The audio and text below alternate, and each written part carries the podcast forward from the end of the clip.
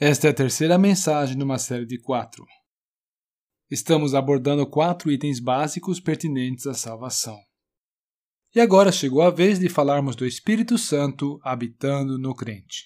Pois bem, quando você nasceu de novo e aceitou Jesus como seu Salvador, Deus deu para você o Espírito Santo para que habite em seu coração. É o que consta em Efésios 1, versículo 13. Cristo, em quem também vós estáis, depois que ouvistes a palavra da verdade, o evangelho da vossa salvação.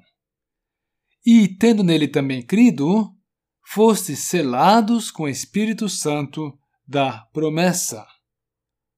Ou então, Gálatas 4, versículo 6, que, aliás, são palavras muito preciosas. Porque sois filhos, Deus enviou aos vossos corações o espírito de seu filho que clama Abba, Pai. Vejam, então, que é justamente o espírito que difunde o amor de Deus em nosso coração e também nos faz usufruir a paz de Cristo na alma. E esse aspecto já é por si só uma razão muito forte para estarmos felizes e contentes. E se você quiser um pouco mais a fundo com relação a essa paz tão especial e maravilhosa, eu sugiro que você, de per si, faça a leitura de Romanos 5, versículos 1 a 15.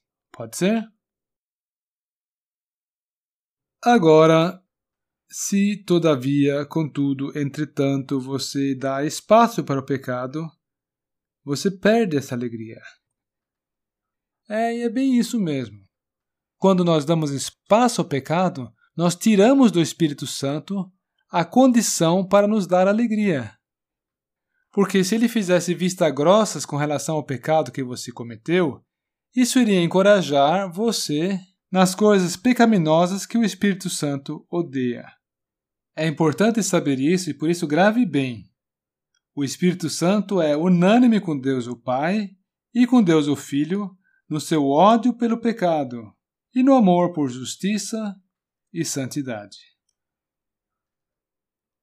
Pois bem, só que o Espírito Santo ele não foi dado para você somente para derramar o amor de Deus no seu coração, mas ele também está aí para lhe habilitar e lhe dar o seu poder para dizer não aos desejos da velha natureza, da natureza pecaminosa. Ele quer te ajudar a fazer a vontade de Deus, fazer as coisas que agradam a Deus essas mesmas coisas que a nova natureza divina em você também quer fazer. Você precisa contar com o poder do Espírito para poder dizer não ao pecado e sim à vontade de Deus. E se agora lermos Gálatas 5, versículo 16, você vai verificar justamente isso. Quer ver, ó? Andai em espírito e não cumprireis a concupiscência da carne. Você já deve ter ouvido falar daquele dia em que Pedro andou sobre a água. Pois é, enquanto ele estava contando com o Senhor para sustentá-lo, tudo foi bem.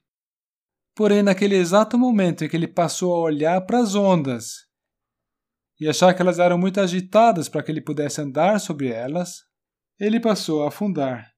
Por quê? Porque ele deixou de contar com o poder de Cristo como sendo forte o suficiente para sustentá-lo naquela condição. E assim também nós, em nossa experiência cristã, nós temos que aprender a contar com o Senhor para nos sustentar a cada passo. E como ele faz isso?